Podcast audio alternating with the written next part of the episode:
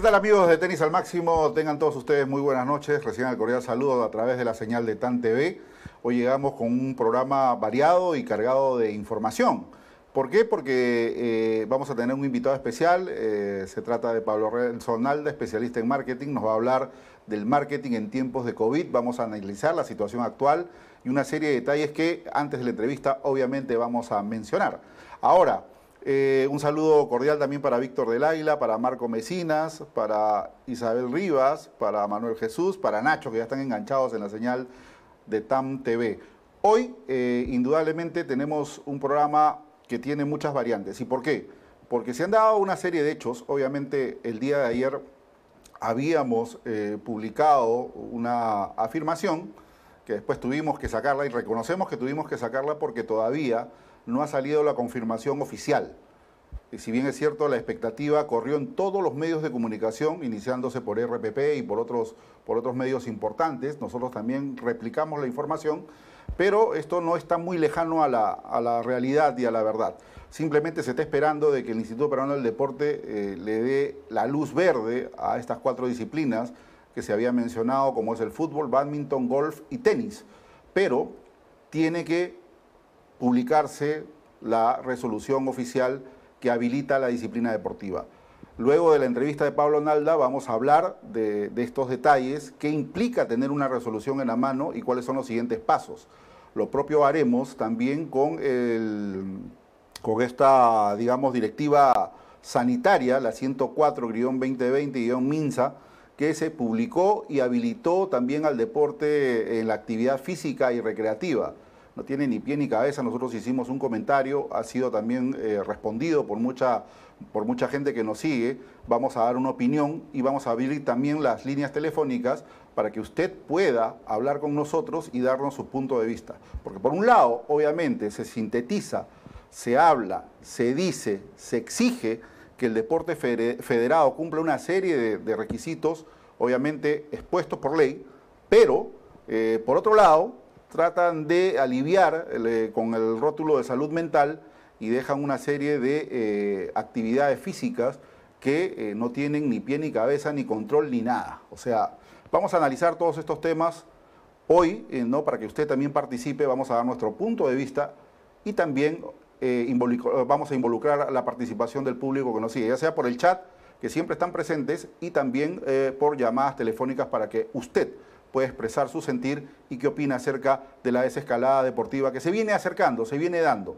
Hay buenos pasos, hay buenos indicios y obviamente en la fase 1 solamente va a estar comprendido el deporte federado.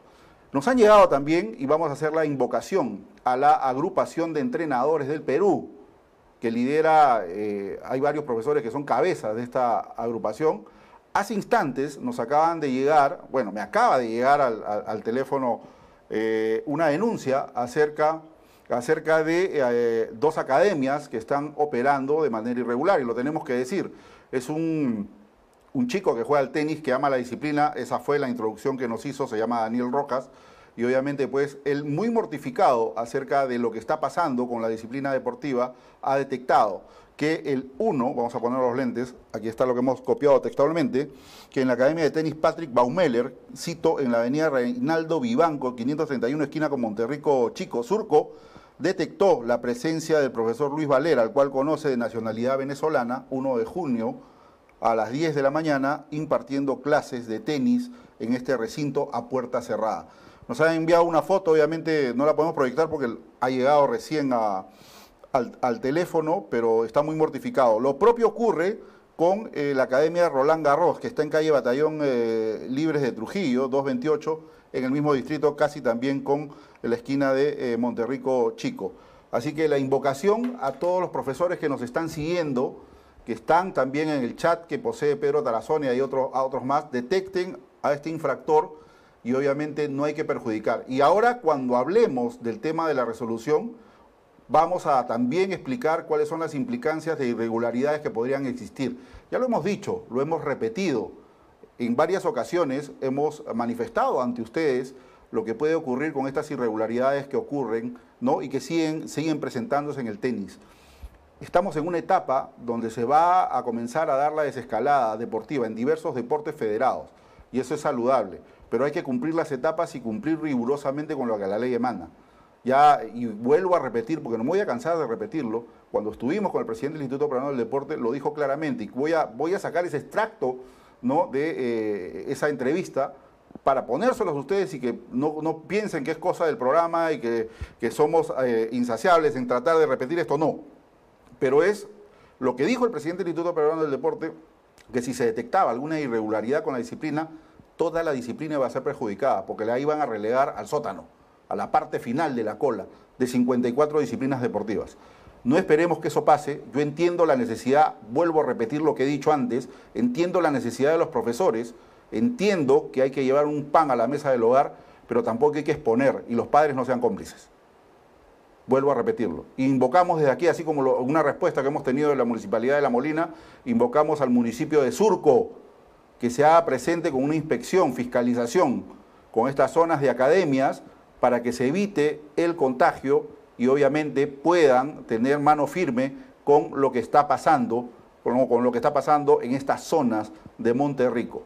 Así que ya está, el profesor Luis Varela, de nacionalidad venezolana, fue detectado el 1 de junio a las 10 de la mañana en la Academia de Tenis Patrick Baumeller, que según Daniel Rojas, que es un chico que, que, usa estas instalaciones, que es un aficionado, que ama la disciplina deportiva, detectó a este profesor impartiendo clases de manera irregular. Así que está dicho, está hecho y vamos a ver qué es lo que ocurre más adelante.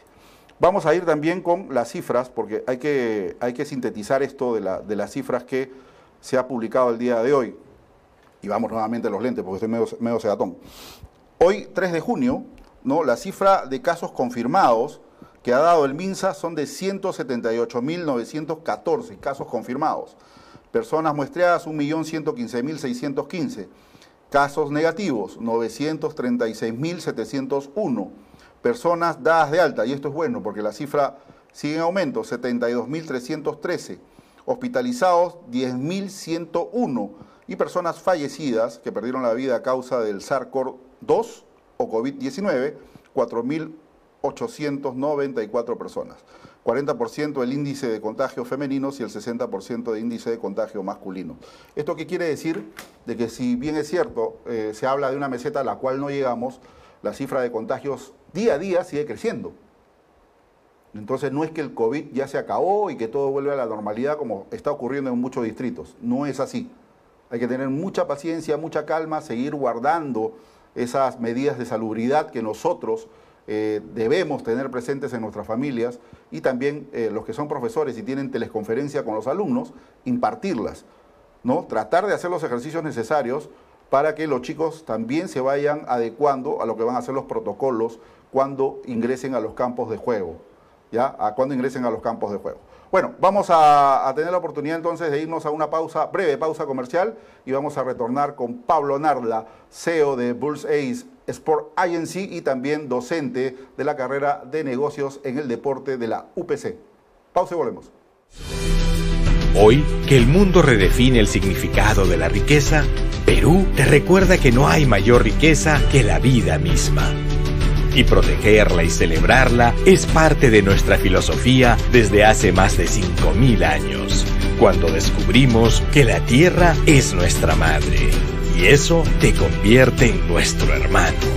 Por eso, aunque hoy nos toca estar distanciados, nos estamos preparando para volver a abrazarte y darte la bienvenida al país, donde descubrirás el verdadero significado de la riqueza.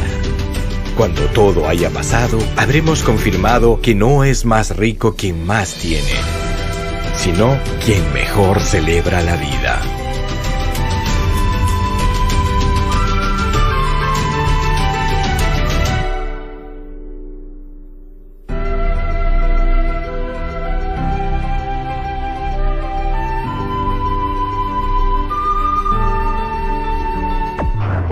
A través de Tenis al Máximo y para mí siempre es un placer recibir a un amigo, una persona que tiene mucha experiencia ligado al marketing, ha sido mi patrocinador con la marca Herbalife cuando estuve al frente, pero ha pasado también por importantes marcas en el Perú. Hace poco una de ellas es, Puma y también ha estado involucrado dentro de la experiencia de este marketing, está en la docencia.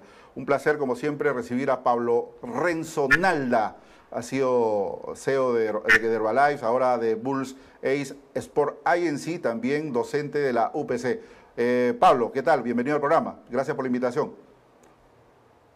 ¿Qué tal, Jorge? No, para, para mí es el gusto poder eh, otra vez encontrarnos. Nunca hemos dejado de, de conversar, siempre hemos estado unidos de una u otra manera, tanto por la amistad o por el tema deportivo, pero para mí es el gusto poder eh, participar ahora en tu programa, que, que, nada, yo me acuerdo hace muchos años ya cuando recién comenzabas con esta aventura, esto, ver lo que ha crecido para mí realmente es esto, una, una alegría inmensa de cómo, cómo ha crecido tenis al máximo y, y aquí estamos, ¿no? Para conversar de lo que más nos gusta. Sí, correcto. Bueno, y más, eh, más, más aún sobre tu rama, ¿no? Es una, el marketing deportivo es una, es una rama que tú dominas muy bien. Has estado incluso como conferencista en el Instituto Peruano del Deporte, importantes empresas de marketing deportivo en el Perú, en marcas importantes también. Has patrocinado equipos importantes también del Perú eh, bajo tu experiencia. Y lo que te quería eh, comentar para abrir este diálogo, obviamente, es una pregunta de rigor. Eh, obviamente que no estamos en un tiempo eh, de eh, normalidad dentro de la actividad deportiva, todo está postergado a raíz del COVID-19 y cómo se tendría que plantear una nueva estrategia de cara a lo que va a ser la reactivación nuevamente en el deporte. Mira, Jorge, es una pregunta que, realmente a mí me, gusta mucho porque la, la, he venido diciendo no solamente en la universidad, donde, también dicto clases en, en la UPC, eh, sino también para algunas conferencias, algunas charlas que he venido dando en, este, en estos tiempos de cuarentena. Y dando un paréntesis, me alegra mucho porque muchos deportistas, entrenadores, gente relacionada al deporte se ha estado metiendo mucho a poder capacitarse y eso para mí es una enorme alegría. Y regreso pregunta. Eh, mira, Jorge, yo tengo dos, eh, dos opiniones, ¿no? Con, hacia esto. La primera es que nosotros como gestores deportivos, tanto los que trabajamos en federaciones, en clubes, entrenadores, deportistas, marcas patrocinadoras, etcétera, etcétera, eh, no tenemos que cambiar las estrategias solamente para, para esta cuarentena, ¿ok? O para este, para este, esta pandemia que estamos viviendo. Eso es lo primero. Luego lo que, lo que tenemos que pensar es que ahorita es una pequeña coyuntura donde nosotros vamos a empezar a hacer acciones paralelas a nuestros objetivos propuestos. Lo que yo quiero que ustedes me entiendan, esto a ti, a, tu público oyente, es de que que estamos relacionados en el mundo del deporte y en cualquier tipo de industria ligada al entretenimiento, por ejemplo, si bien es cierto ahorita estamos con un tema de que no se está reactivando, hay empresas, eh, por ejemplo, ejecutoras de eventos deportivos que no van a poder trabajar durante todo el año, están eh, haciendo o realizando otro tipo de servicios relacionados al deporte, pero no que son el core ¿no? O no que son el, tema de eventos. Claro. Pero ellos van a seguir haciendo eventos. La idea es cómo nosotros vamos a seguir haciendo nuestros objetivos, planificar nuestras estrategias para cuando esta coyuntura termine. ¿Ok? Eh, básicamente en el marketing no significa crear la necesidad de compra, sino de que te vuelvan a comprar. Claro. Entonces, ¿qué estoy haciendo yo en este tiempo de pandemia, en esta cuarentena? Estoy contactando con mis clientes, estamos viendo qué, qué estrategias o qué, qué objetivos queremos buscar en conjunto de aquí unos 5, 6, 7 meses, porque la reacción y que, y que todo va a volver a ser una vida normal eh, no va a tardar mucho, Jorge. Eh, ya te das cuenta que desde casi tres meses, eh, dos meses y medio que estamos en, cuarentena en nuestro país, hay otros países pasando la gente en el país ya está saliendo a trabajar. Entonces, eh, de una u otra manera, vamos a seguir haciendo nuestra vida normal, aplicando los objetivos actuales que tenemos como compañía, ¿ok? Pero en paralelo.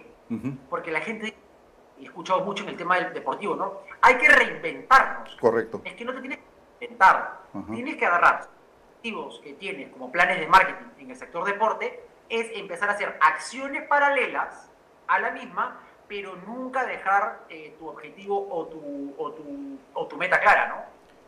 Claro. Ahí, esta parte, en esta introducción, eh, Pablo, eh, quedó claro este punto.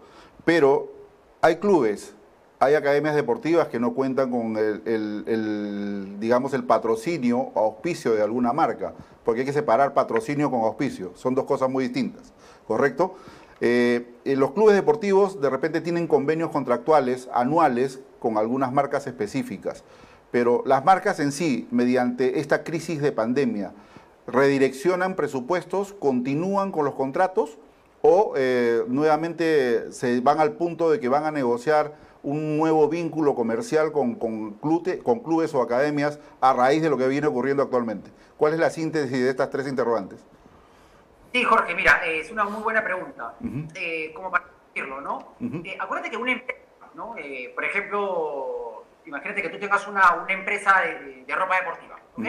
Entonces, tú para poder amplificar, ¿ok? O que tu marca llegue a más personas, una de, tus, una de las tantas estrategias de marketing que tienes, ¿ok? Es el patrocinio deportivo. Exacto. ¿Estamos claros? Entonces, ¿qué pasa?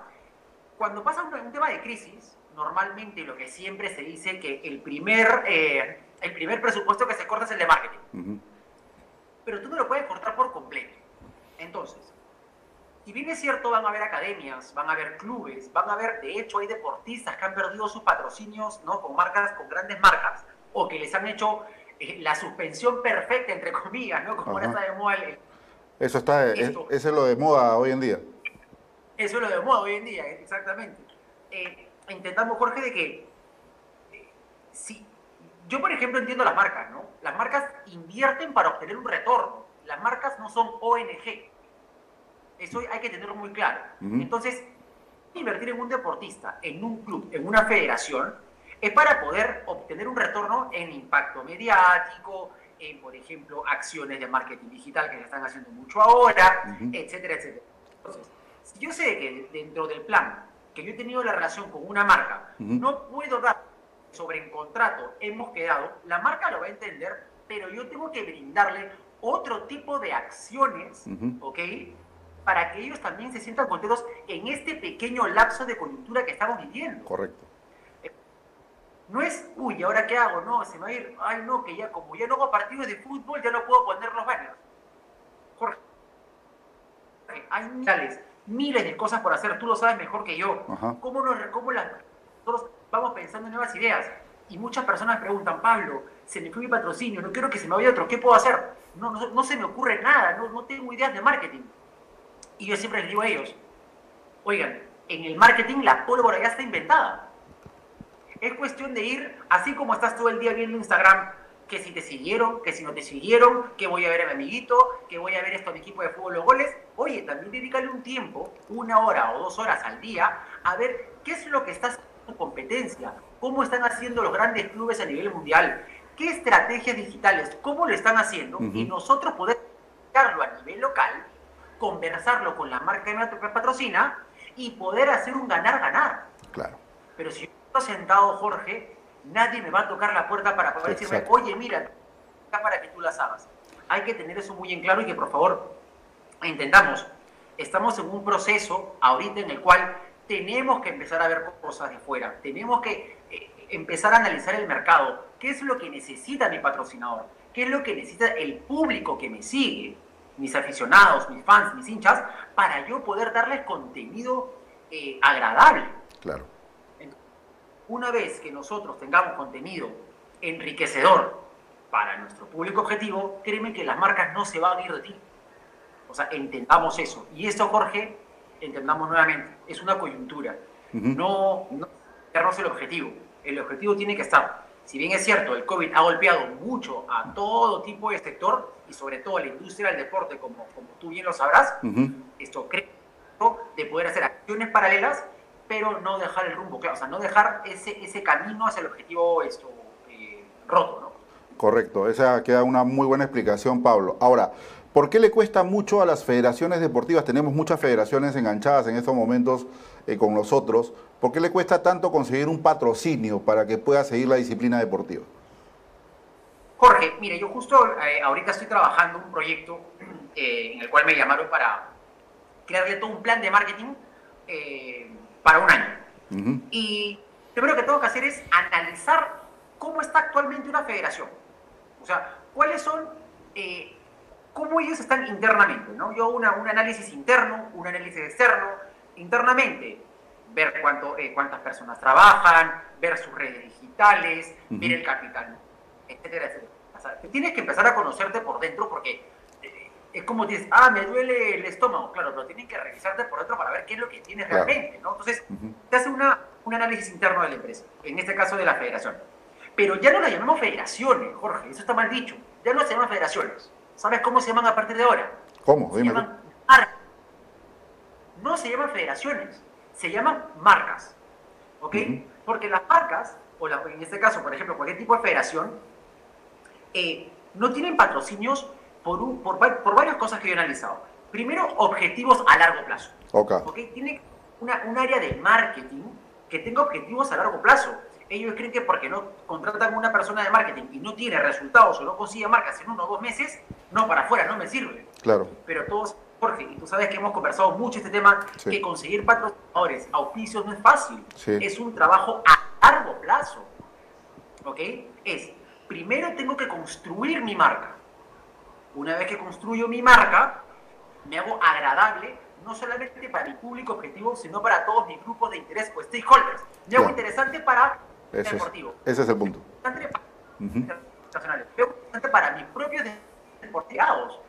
Cuando yo vuelvo alguna, y, la federación no lo pueden saber, si yo vuelvo alguna publicación en mis redes sociales, mis deportistas federados, los que, los que están en mi federación, repostean de lo que yo hago, lo que yo he puesto, le dan like a lo que yo he puesto, ¿qué tanta relación con ellos? Entonces, es un trabajo arduo en que la construcción de marca tiene que ser lo principal y a partir de que me vea atractivo para el público objetivo, créeme que las marcas te van a ir a buscar. Pero por favor, esto es un trabajo a largo plazo.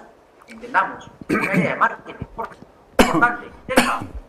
Ahora, un jefe de área. Acaba el punto, Pablo, permíteme que te interrumpa. ¿Por qué algunas, algunas federaciones o marcas que van inducidas al deporte no tienen o no trabajan con una oficina de marketing? ¿Por qué a los directivos le cuesta obtener al personal idóneo o proponer al personal idóneo para que puedan desarrollar esta facultad que es indispensable hoy en día para el deporte. Correcto, por una, por una simple, es una confusión de palabras, lo que, lo que a veces pasa, ¿no? Con, muchas generaciones, o lo como tú lo quieras ver, confunden la palabra gasto. Creen que marketing es gasto, marketing es un costo, y realmente es una inversión.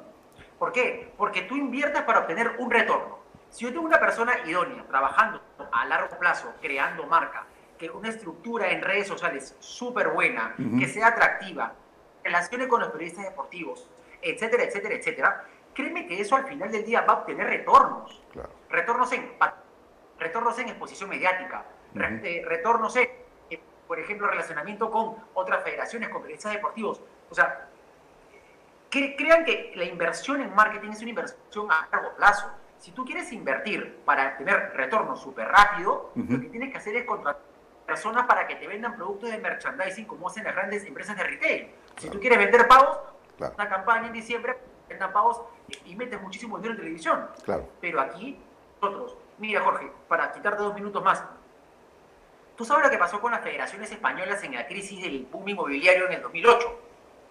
Cuéntame. ¿Qué pasó? Mira Jorge, en el 2008 cuando fue la crisis inmobiliaria en, España, eh, esto lo, sé porque yo fui a, como sabrás, yo estuve estudiando allá bastantes años, eh, lo primero que se quitó en, los presupuestos nacionales, en el presupuesto nacional español, se quitaron grandes presupuestos y se, recortó se recortaron el 70% ¿ok? del presupuesto en deporte. Se quedaron con tres, es decir, las federaciones estaban casi quebradas, ¿no? Pero ¿qué, hicieron, qué hizo, las, qué hizo la, el, IPD ¿no? de, España, si quieren llamarlo así? El Consejo Español de Deporte. ¿Qué hizo? Puso para cada federación a la zona idónea encargada de marketing y patrocinios. Es decir, si te he quitado, porque claro, ellos vivían solamente de lo que el Estado les daba, pero no eran autosostenibles y no buscaban recursos. ¿Ok? ¿Me dejo entender? Entonces, no se lo buscaban. Pero el Estado dijo, ok, como te quito presupuesto, lo que voy a hacer es voy a contratar a Jorge Salinas para la Federación de Tenis, a Pablo Renzo Nalda para la Federación de Básquet, a Pepito Pérez para la Federación de tal. Personas que ya han trabajado en el entorno, en el medio y que son capacitadas para esto. ¿Qué pasó? A lo largo de dos años, a través de una estructura de marca, cómo se reinventaron las federaciones, empezaron a conseguir grandes patrocinios. Jorge, tú, tú mejor que nadie lo puedes saber. Cuando tú ves alguna fe española, sí uno que están llena de patrocinios. Exacto. Y no, no estamos buscando el tema de logros deportivos. Eso cae indefectiblemente después. Pero no puedo conseguir logros si no soy autosostenible y no le doy los recursos a mis deportistas, ¿ok? Para que ellos sigan siendo mejores profesionales. Entonces, todo comienza de la base, Jorge. No pretendamos esto, hacer una casa si no tenemos el arquitecto. Claro. Entonces, es un buen eh, para, para el tema es, si queremos que nuestra federación empiece a crecer, empecemos desde los planos, empecemos buscando al arquitecto, confiemos en esta persona. Si esta persona te dice que necesita un community manager y un fotógrafo y una parte de video, créele porque él es el experto. Y dentro de un año se van a poner objetivos medibles, cuantificables. Y si llegaste al 70% de los objetivos, no lo votes, no lo eches, no digas que mala persona. no hay que ver el vaso medio vacío, medio vacío, sino medio lleno. Es, ¿qué oportunidades de mejora necesito para poder llegar a ese 30% que me falta? Esa es la idea, Jorge. Muy buen punto, Pablo, y muy buena acotación también con respecto a la guía de federaciones. Nos vamos, obviamente, eh, un club social te pongo como ejemplo Regatas Lima, de repente el Golf Los Incas o Lima Golf, etc. son, son, son clubes que tienen productos variables y que obviamente por la propia infraestructura y por lo que ejercen pueden vender. Pero ¿qué pasa con los clubes que no tienen ese potencial de exhibición, como los clubes mencionados, y cómo tendrían que afrontar eh, una, para tener un producto, digamos, que sea atractivo para las marcas comerciales que puedan patrocinar ese producto? Muy buena pregunta, Jorge. Mira, clubes, federaciones, pequeños equipos, ¿ok? Eh, al momento de hacer un plan de marketing, tú tienes que ponerte objetivos cuantificables, ¿ok? Tú no puedes, si un club de barrio eh, por ahí, pues esto genera ingresos para solamente las camisetas que van a jugar los fines de semana eh, y los chalecos de entrenamiento, no pretendas que como un área de marketing a los dos meses ya va a ser el Club Barcelona, ¿no? Entonces, ¿qué es, lo que, es lo que buscamos en esto? Es empezar, como te lo dije en el ejemplo de Jorge, es empezar a buscar objetivos a largo plazo. Primero, decir, ok, nosotros queremos ser una marca, ¿no? Ya un equipo, no sea lo que tú quieras. Vamos a hacer una marca. Esta marca tiene que crecer, tengo que más atractiva. Ok, primero, tengo que identificar quiénes son mis socios estratégicos.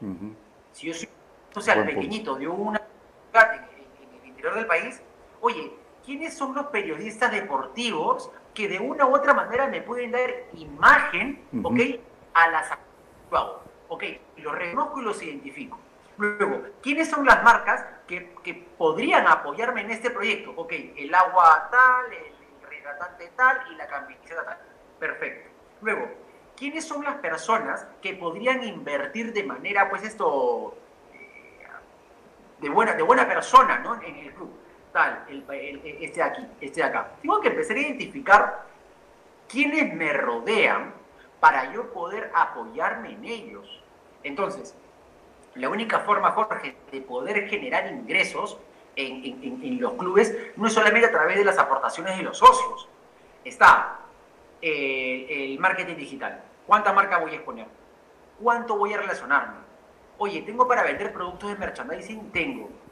¿Qué, ¿Qué estructura como club, como marca tengo que hacer? Es como Jorge, si tú por ejemplo tienes un lapicero y tú quieres vender al mercado, ¿ok? Tienes que hacer un chamón, el lapicero no lo conoce nadie. Exacto. Pero ¿qué pasa? Que la, que la marca ya es conocida. A ti te cuesta hacer el lapicero un sol, pero si tú lo vendes a veces, la gente te lo compra porque ellos compran marca, no compran producto. Acá es lo mismo en el deporte. Los aficionados pues bien o mal un, club de fútbol, van a ir a verlo. ¿Por qué? Porque esto es pasional. Entonces, para poder generar recursos, tenemos que empezar a crear objetivos. Objetivos en base a imagen, marca, objetivos comerciales. Y obviamente que también hay que ponerlos con los eh, objetivos deportivos que este club social o lo que fuera, esto tenga en un plazo no menos de un año. Es una buen, buen, buena explicación, Pablo. La verdad que está siendo muy atractiva esta entrevista y ojalá que también sea una guía práctica para las entidades que nos están siguiendo, para los representantes de clubes y, en fin, a todos los que están inversos en el chat. Van llegando, van llegando, te saludos de Tomás eh, Villarroel, excelente aporte de Pablo. Eh, te saluda también Eduardo Parodi. Eh, siguen llegando Rodrigo Flores Linares, te mando una pregunta, bueno, no hemos entrado todavía a ese campo, pero dice, ¿por qué solo algunas federaciones cuentan con el protocolo aprobado por el IPD? ¿Falta de interés o incapacidad? Un saludo a un alumno del profesor Nalda, pone acá Rodrigo Flores. El gran Rodrigo Flores, hincha, hincha acérrimo de Alianza Lima. Caramba, blanqueazul. un saludo para Rodrigo. Bueno, ese tema de, de las federaciones Obviamente lo vamos a tocar más adelante porque todavía hay una, digamos, una aprobación escalonada de las de lo que va a ser este, las resoluciones respectivas para habilitar ciertas disciplinas deportivas. Pero dentro del punto del, marketing, Pablo, ya hemos sintetizado federaciones, hemos sintetizado clubes, obviamente las, las academias en menor espectro también tienen lo suyo como para poder aportar, ¿no? Obviamente no van a competir al nivel de un club o de una federación, pero ¿cómo podría ser el mecanismo también, siguiendo el margen de lo que habíamos dialogado, de que una academia pueda conseguir algún tipo de auspicio o patrocinio? Mira, Jorge, el, tema es que la academia, mira, y lo vamos a resumir bien, bien chévere, como siempre pues hemos conversado y lo hemos tratado ya tantos años, por el tema de los patrocinios. Así es. Eh, las marcas, ¿no? las, las empresas, en este caso, eh, tienen un plan de marketing normal. Puede ser, no hablemos de marcas deportivas, ¿ah? puede ser eh, puede ser cualquier marca. ¿Ok? Una empresa. Dentro de su plan de marketing, ¿ok? Ellos tienen un, presupuesto, ¿no? X dinero, que lo van a invertir en merchandising, en relaciones públicas, responsabilidad social, trade marketing, publicidad externa, promociones, y parte de ese presupuesto, de esa torta, un ejemplo, una empresa puede decir, ok, este pedazo de torta quiero invertirlo en el deporte. ¿Ok? Entonces, de todas las opciones que yo tengo en el deporte, ¿cuál es la que mejor, con ese pequeño presupuesto, cuál es la que mejor me puede dar resultados en base a la inversión que yo hago? Entonces, los clubes, las academias, tienen que ponerse no en el lado de qué es lo que voy a hacer, por qué no consigo patrocinio, sino ¿por qué yo como academia soy una buena inversión para ti, empresa? Entonces, cuando yo me voy a presentar a la empresa, es qué herramientas estoy llevando, cuál es mi planificación en el año, porque vienen y me dicen, oye, ¿me puedes patrocinar? Ya, mira, pongo tu logo en mi, en mi chaleco. Esa es la clase. poner esto al costado del fútbol. Ya, pero para mí es retorno, Jorge. No, no ¿verdad? No, claro que no concretas. Podemos trabajar en conjunto. Te doy ejemplos. Oye, mira, vamos a hacer, tú puedes hacer tu campeonato de, deportivo de tu empresa, lo puedes hacer en mi campo de fútbol, donde vas a tener árbitros, planilleros, etcétera, etcétera, etcétera. Cuando, por ejemplo, esto, hagamos algún partido de fútbol, vamos a hacerlo vía streaming y vamos a llamar a Jorge Salinas para que nos haga todos los, los partidos de la esto, por lo menos de, entrena con nosotros, ¿no? Donde van a pasar los entrenamientos de las academias. ¿No? Luego los entrenadores empiezan a hacer tips de nutrición, tips de calistenia, tips de eh, cómo, comer, por ejemplo, ¿no? muchos de los niños que van a las academias van a esto, a, la carretilla y se toman su Coca-Cola con su queque. Claro. Empezar a hacer las entrevistas que, por ejemplo, Jorge, tú haces con tu, con tu programa, ¿no? O sea, no, se necesita mucho presupuesto, Jorge, para poder, primero, lo que tenemos que hacer es planificar. Si no planificamos, Jorge, es muy complicado que las marcas te patrocinen por lo que te dije anteriormente, estás hablando con personas que van a invertir dinero para obtener un retorno. Si yo soy gerente de marketing de una empresa y yo invierto dinero en una, en una academia de fútbol y no me obtiene retorno, yo no, es plata de mi bolsillo. Yo tengo que explicarle eso al director de... O sea, me estoy jugando el pellejo. Por eso yo siempre le digo a todas las personas que, que de una u otra manera buscan patrocinios es, ponte objetivos, hazte un buen brochure, hazte fotografía, hazte buenos videos, haz grabaciones en streaming, vende tu producto, maquíalo. Pero, Jorge, pero ahí viene la cosa. ¿Qué pasa?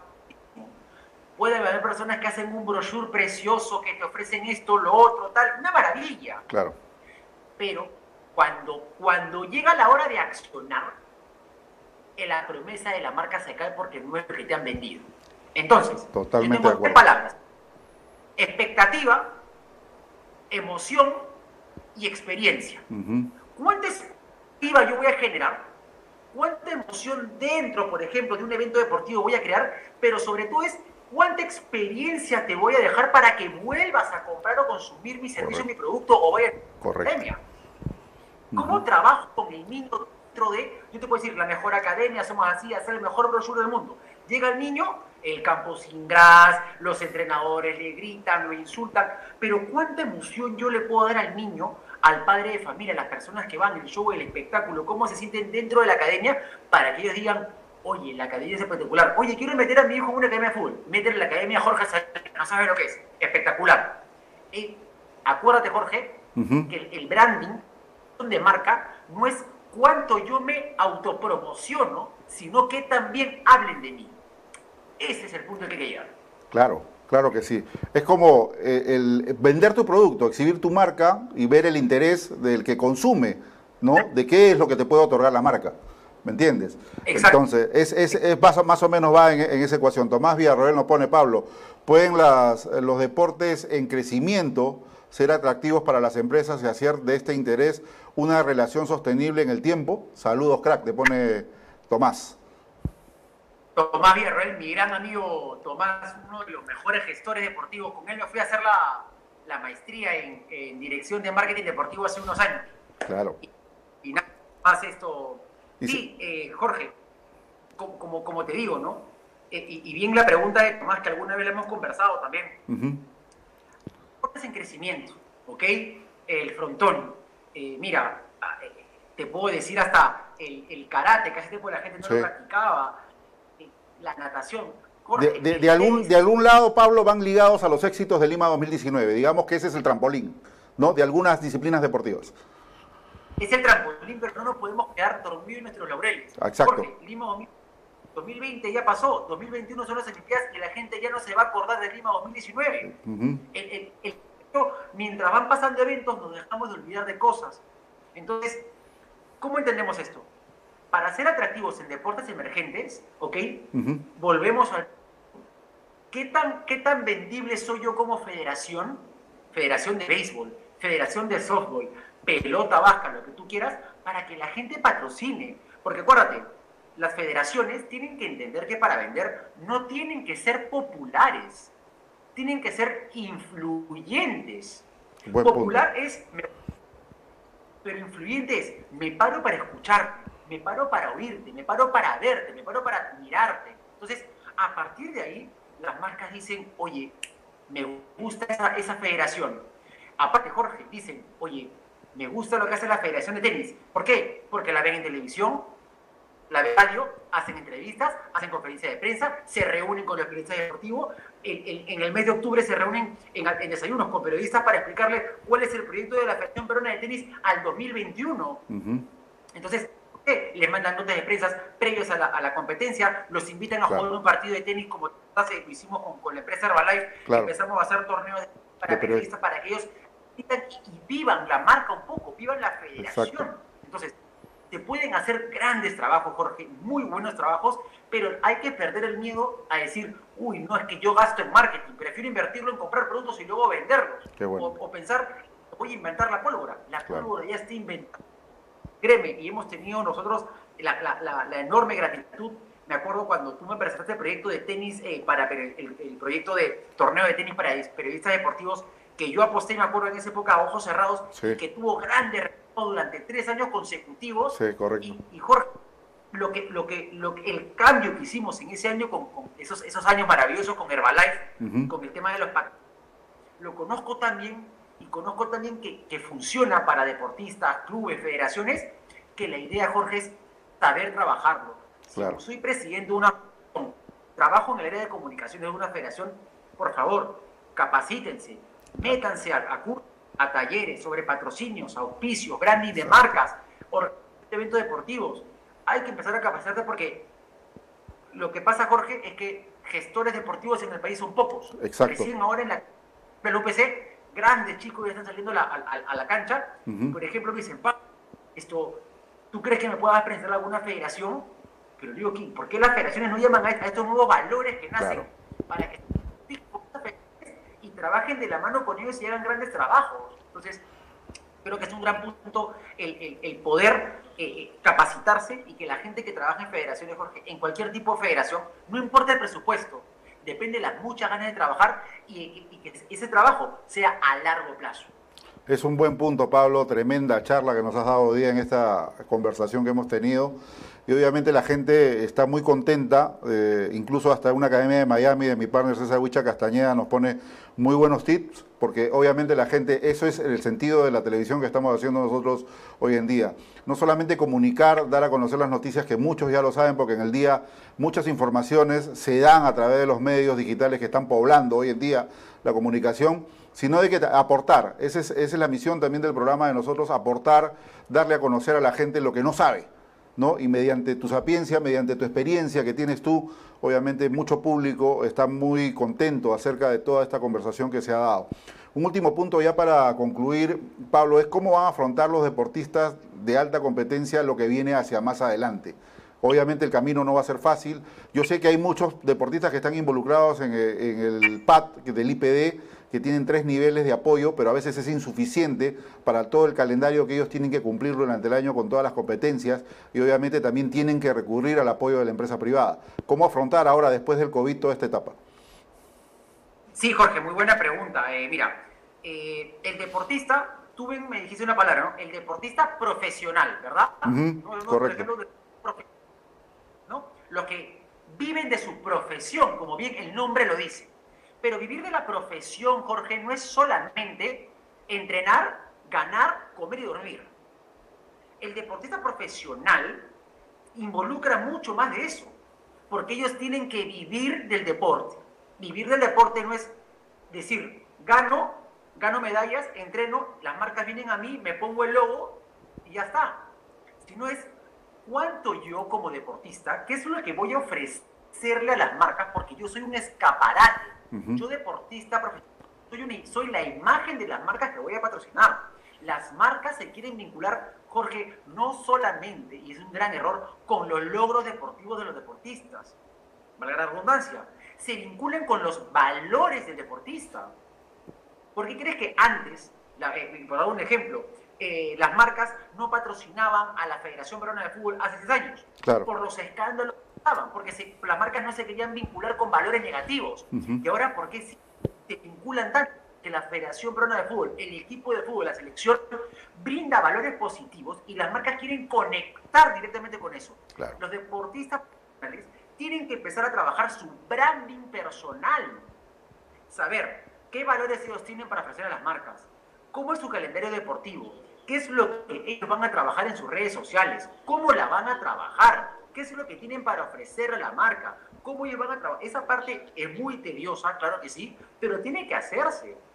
El deportista profesional no tiene que ir del apoyo del gobierno y tampoco decir es que las marcas no me apoyan, es que las marcas no son, como lo vuelvo a repetir, las marcas quieren invertir en el deporte para obtener un retorno. Entonces, yo deportista profesional tengo que entender de qué. No es ¿Qué es lo que tengo? ¿Por qué las marcas no me apoyan? Sino, ¿por qué yo soy, cuando vaya una marca a presentarme, por qué yo soy un buen producto para, que tú me utilices como imagen, como escaparate?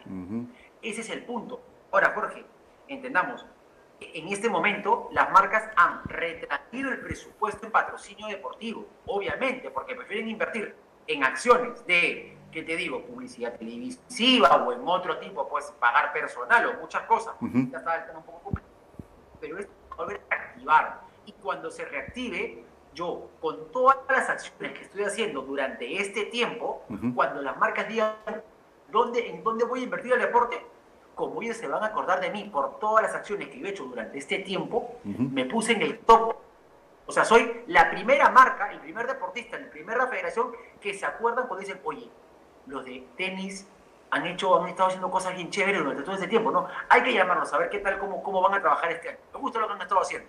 ¿Por qué? Porque ya estoy en la cabeza de ellos. Entonces, el deportista profesional se entiende que vive de su profesión.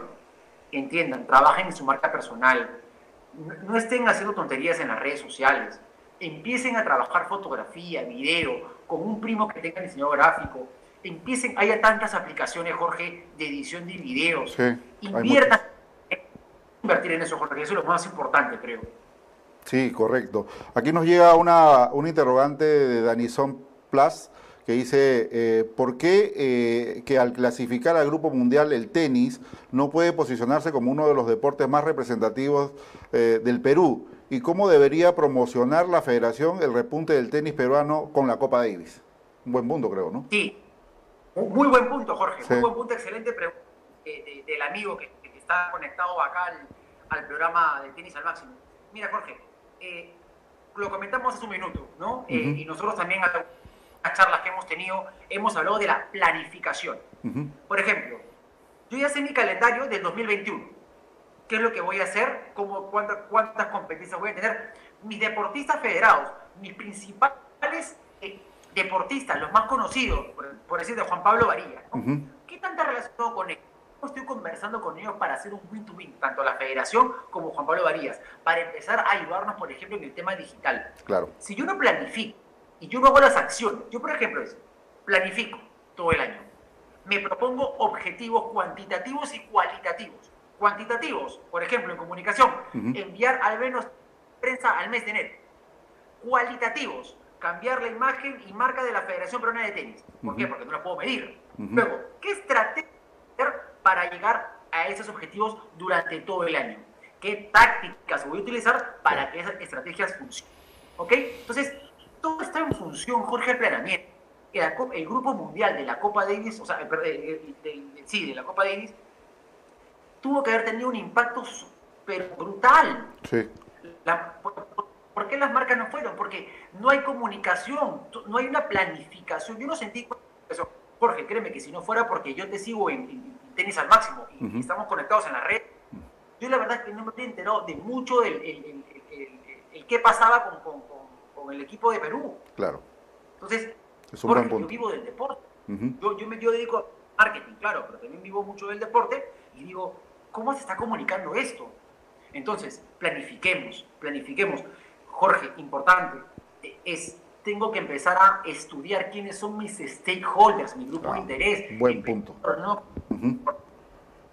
Relaciones, con mis eh, deportistas de- eh, federados, con las marcas que quiero que me patrocinen. Jorge, es un mundo, es un trabajo, es un trabajo muy bonito. Sí. Es un trabajo muy bonito, demanda mucho tiempo y sobre todo, por favor entiendan que también hay que invertir. No solamente tiempo, sino también recursos. Sí, exacto. Bueno, Pablo, la verdad que eh, el tiempo ha volado, obviamente tu aporte ha sido muy importante para el deporte en general. Yo creo que se van a sacar muy buenas conclusiones, ha sido una guía también elemental para muchas eh, instituciones deportivas y federaciones que nos han seguido el día de hoy. Sé que tienes clase a las 8 de la noche, no quiero abusar de tu tiempo y simplemente agradecerte por esto, por este tiempo que le has brindado a Tenis al Máximo. No, Jorge, encantado de poder participar en, en- en Tenis al Máximo. Como siempre es un gusto poder conversar eh, contigo. Por favor, cuando, cuando requieras otra, otra de estas charlas de café, que podemos llamarla. Exacto. Nos debemos un café, ¿ah? Nos debemos un café. Después de la pandemia, obviamente, que todo se normalice, hasta un ceviche nos, nos tenemos que encontrar por ahí.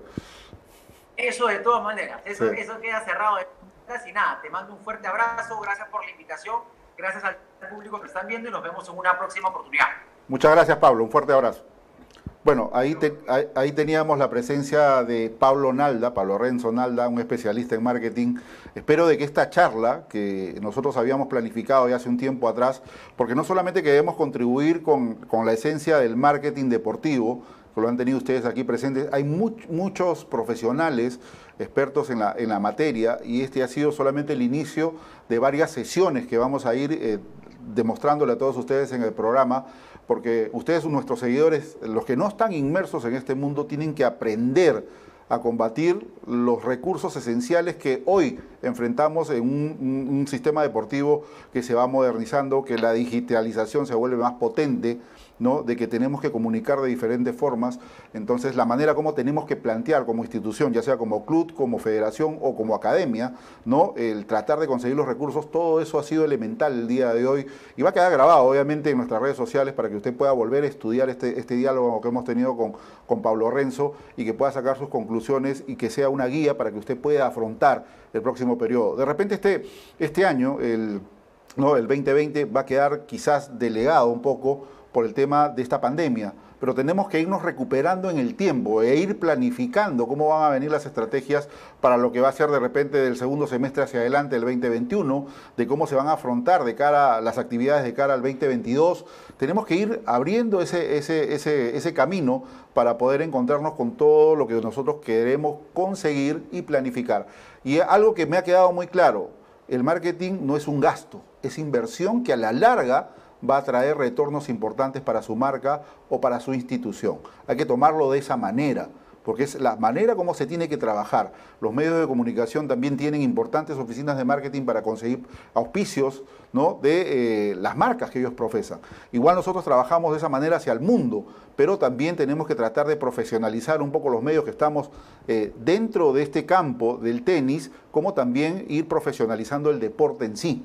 ¿No? agarrar todas estas herramientas para poderlas utilizar cuando vengan adelante ciertos tiempos de que tenemos que utilizar esas estrategias. Así que es muy importante, saludo yo la, presencia de Pablo, vamos a estar también hablando de nutrición, de medicina deportiva, de psicología, de varios campos, porque ya todos nosotros conocemos, es cierto, tenemos a veces y vamos a seguir conociendo a nuestros juniors, pero también estas herramientas son importantes para todos ustedes.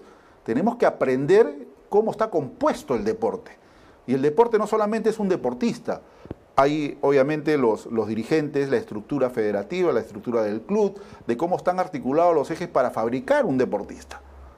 Porque los, deportistas no son fabricados en las federaciones. Las federaciones también tienen academias, pero los deportistas salen de las academias deportivas, de donde se forman, de donde lo estructuran al deportista. De ahí va creciendo. Y no solamente en el tenis, lo mismo ocurre en diferentes disciplinas. Entonces hay que conocer toda esa estructura, fortalecer la, estructura deportiva para tener buenos deportistas a futuro. Y esto es todo un compendio, es toda una sociedad que tiene que, tiene que ocurrir. Es por eso que recurrimos a, persona, de forma personal, es un amigo de muchos años, eh, ha estado, reitero, en importantes marcas del país, eh, Pablo Renzo, ¿no? y hoy también impartiendo docencia. Tiene mucha experiencia en esto. Ha estado como patrocinador de, con Herbalife del voleibol peruano, del fútbol peruano. Ha estado patrocinando a Richard Hidalgo, que en paz descanse, nuestro mejor eh, eh, montañista, y una serie y una gama de deportistas que también han pasado por diferentes marcas que, que él ha manejado. Entonces, creo que esto es muy importante tenerlo en cuenta, tomar nota. Me han visto a mí como buen, como buen estudiante también tomando nota de puntos relevantes e importantes, porque nunca se deja de aprender a pesar de que uno tiene mucho, estamos llegando ya al medio siglo, obviamente, pero nunca vamos a dejar de aprender. Y eso es importante. Siempre hay que aprender lo que uno no sabe, decirlo con humildad, no lo sé, y hay que aprenderlo. Hoy en día, ligado al deporte, ya para concluir esta etapa, viene la gestión deportiva y con ello también viene el marketing deportivo. Son las carreras del momento. Entonces hay que asociar a los gestores deportivos con el desarrollo del deporte en sí. Si esto no se vincula y seguimos pensando de que tienes que mandar tu carta para el auspicio o que haces tu textito y lo mandas vemos, eso no funciona. Eso ya quedó en el ayer. Hay otras estrategias que nosotros tenemos que emplear como se vive hoy en día, con la medición, con el ofrecimiento del producto, como lo dijo Renzo, Pablo Renzo, un buen brochure, mostrar tu producto, qué te ofrece el producto y una serie de herramientas que tienen que venir vinculadas a lo que usted quiere ofrecer para tener el retorno respectivo mediante el auspicio económico o el patrocinio de su marca. ¿Correcto? Entonces, sellamos este punto, vamos a prometer que va a haber otra sesión más, ¿no? Para ampliar un poco más el espectro para que usted siga aprendiendo, pero obviamente son herramientas importantes que vienen vinculadas a una disciplina deportiva tan importante como el tenis. El tenis en un tiempo estuvo dentro del top 5 de las disciplinas deportivas en el país y tenemos que tratar de retornar a esa posición, ¿no? poniéndola como una disciplina expectante y de consumo masivo, que esa es la misión que tiene el tenis hoy en día. Está rodeada de un grupo de profesionales, dirigentes que son capaces y que obviamente tiene un cuerpo, eh, digamos, administrativo que va creciendo, que va articulado y que el objetivo de mediano a largo plazo es obviamente posicionar la disciplina deportiva dentro de las cinco mejores en el país. Así que hay que tener paciencia porque es un trabajo de largo aliento. Vamos a ir a la pausa comercial y vamos a retornar. Vamos a hablar de los protocolos, vamos a hablar de la directiva sanitaria, vamos a hablar de todo. Usted puede marcar el 990-962-399 para que nos dé su opinión también. Vamos a darle la nuestra y usted también va a participar. Pausa y volvemos. Consejos es salud. ¿Cómo cuidar la salud mental de las personas con discapacidad durante el periodo de aislamiento? Sigue estas recomendaciones y asegura su bienestar psicológico en casa. Cuida su salud mediante el lavado de manos, evitando el contacto con personas resfriadas y utilizando lenguaje sencillo y tolerante. Manténlos activos físicamente, positivos mentalmente y con mucho ánimo. Procura establecer un tiempo determinado del día para pasarla en familia. No los dejes solos ni permitas que sean testigos de violencia. Realiza la limpieza y desinfección de las sillas de ruedas y otros productos de apoyo, como bastones, andadores, muletas y superficies de contacto. En caso de utilizar un perro guía, asea la correa, arnés y patas del perro al llegar y salir de casa. El animal no debe tener contacto con otras personas antes del aseo. Si presenta una discapacidad de origen auditivo, mediante señas indica que se debe evitar el contacto con el rostro. El uso de mascarilla solo será en caso de riesgo de contagio para facilitar la lectura labial. En casos de trastorno del espectro autista, resguarda la tranquilidad del hogar frente a ruidos y olores fuertes. Bríndales espacio y rutinas agradables que puedan realizar en el hogar.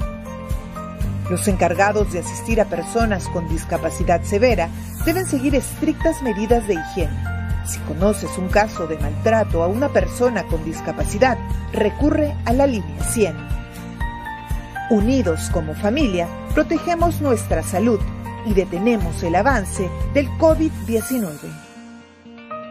Es salud más y mejor para ti.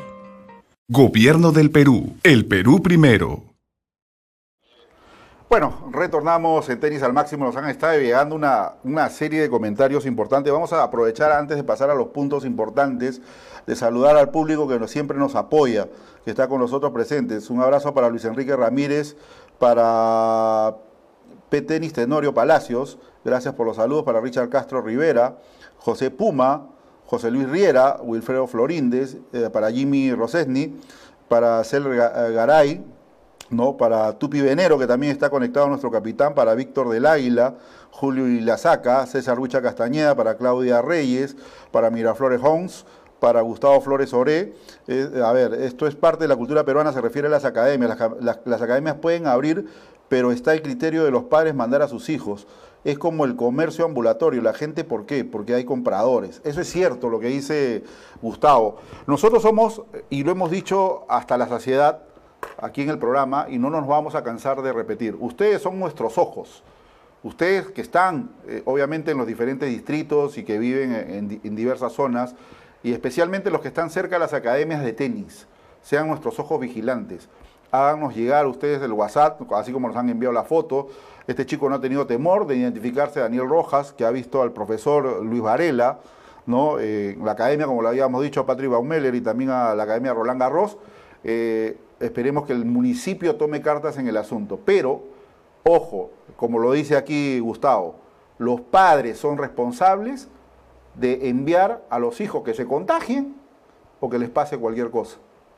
Hoy en día seguimos confinados, seguimos en cuarentena. Yo sé que estamos agotados, cansados, que el tiempo, pero no es una justificación.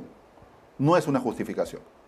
Y obviamente los profesores que tratan de ganar un poco de dinero porque de repente no tienen las condiciones, también deben someterse a lo que la ley manda.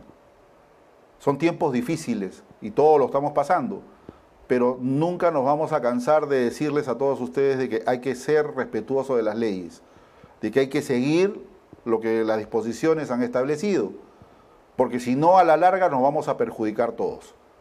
¿Correcto?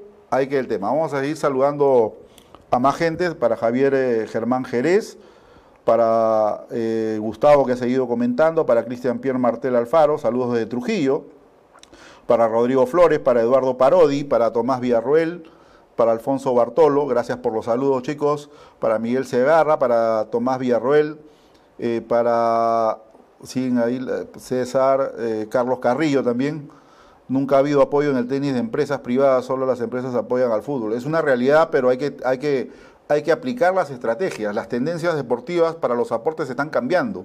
Entonces hay que tomarlas, hay que saberlas emplear. Son las herramientas de hoy en día. ¿no? Para Jason Palas, para Percy Cruzado Ortiz, para Manuel Jesús, para Alan Cerdán, ¿no? Eh, gracias a ustedes por acompañarnos, para María Fernanda Coronel, para Gonzalo Galdo, que también está, papá de Sergio, ¿no? Nos ponía que para Pablo hay una planificación de largo plazo, es cierto. Eh, continúa Gonzalo, hay un plan de trabajo y marketing correcto para Guido Gastón Cancino y Zaguirre, ¿no? Eh, y nos pone acá, es verdad que si no fuera por tenis al máximo, hay muchas personas que ni enteradas de la Copa Davis estaban jugando así peor. lo que pasa es que no somos el único medio en tenis. Y esto lo quiero recalcar y relevar, ¿no? Porque yo también saludo, por decir, el, trabajo que hace la gente que va a ligar AT Perú, tiene muchos años, igual que nosotros, eh, con el foro y todo lo demás. Saludo a todos los chicos que hacen un esfuerzo enorme por estar ahí. A, a los chicos de confesiones de tenis que sí estuvieron con nosotros también en la Copa Davis para los medios de comunicación que se hicieron, que, se dieron cita, para Dante Castro, eh, amantes del tenis, que también pone su granito de arena. Y así hay otros chicos más que comunican a través de las redes, de repente no con la potencia que tenemos nosotros, porque nosotros nos hemos mantenido durante todo este tiempo, ¿no? Eh, ligados al tenis, pero que también tienen su aporte. Y hay que reconocer el aporte de todos los medios que hacen un esfuerzo que somos muy pocos, la verdad, los que estamos en tenis, pero que de una u otra manera hacen el esfuerzo necesario, ¿no? Tenis total también me dicen por el switcher de Yosa, de este chico Yosa también que está ahí, ¿no? Pero hay que, reconocer. Pues nosotros no podemos ser mezquinos tampoco de aquellos que están haciendo el esfuerzo y que están obviamente conjuntamente con nosotros informando de tenis. ¿No? Cada cual tiene su espacio, cada cual tiene su público, cada cual tiene sus seguidores, pero obviamente hay que tratar de, de articular el trabajo, de tratar de comunicar mejor, de llegar de hacer sentir la voz, porque esa es misión de cada uno. Y obviamente cada uno ve cómo desarrolla su plataforma, cómo le induce, la calidad de información que da, de repente de gráficas, de videos, etcétera. Todo eso es un trabajo en conjunto, pero hay que reconocer el esfuerzo de cada uno. Y acá no somos mezquinos, siempre reconocemos a todos. Así que seguimos adelante. A ver, también eh, eh, hay que saludar a Guido Gastón Cancino, ¿no? Alfonso Bartolo, a Gonzalo que se, que se, sigue comentando, la cuarentena empezó a la semana siguiente de la serie de la Copa Davis con Suiza. Eso postergó muchas cosas, es cierto. Para Serley Garay, eh, todos eh, los planes de difusión fueron suspendidos por los medios, exacto, ¿no? Marta Brais, también la Chivola, saludos para la Chivola que también está con nosotros y que habla y, y siempre ha sido una referente, especialmente en Copa Davis, alzando la voz. La Chivola siempre ha sido especial en la, en la tribuna gritando, le digo, me acuerdo cuando jugaba Lucho, cuando jugaba el chino Iván Miranda, la chivola empezaba y terminaba los partidos eh, sin, voz, ¿no? Por, ejemplo, acá nos pone un punto importante que hay que relevar. Gonzalo Galdós nos pone así. Por ejemplo, el canal que adquirió los derechos hasta ahora no ha vuelto a transmitir los partidos a pesar de la ausencia de eventos en vivo. Y eso es verdad. Eso es verdad. Nosotros trabajamos de la mano con el canal que transmitió la Copa Davis. Tenemos los partidos de Copa Davis. Los tenemos en, en bruto los tenemos así limpios para poderlos emitir, obviamente loguear, transmitir, narrar, pero se ha pedido la autorización respectiva y hasta el momento no hemos tenido pues esa, autorización, porque obviamente los videos tienen autoría. Entonces nosotros no, a, grosso modo no vamos a agarrar y transmitir algo que no nos pertenece, nos tienen que autorizar a hacerlo. Pero sí hemos podido ver los partidos, estamos con unas ganas enormes de, eh, durante todo este confinamiento, hubiéramos pasado la serie de Copa Davis dos o tres veces. ¿No? Para que la gente la pueda observar, ver y, disfrutar esos momentos que se vivieron de un gran triunfo frente a Suiza. Pero lamentablemente no se ha podido hacer porque hasta el día de hoy estamos esperando obviamente la, autorización. Así que esperemos pues que esa autorización llegue, vamos a hacer un, llamado ¿no? público a la gente de Nix para que nos pueda autorizar pasar la Copa Davis y emitirla pues a, través del streaming, compartirla como todos ustedes, como siempre lo hacemos a través de, la señal de TAN TV.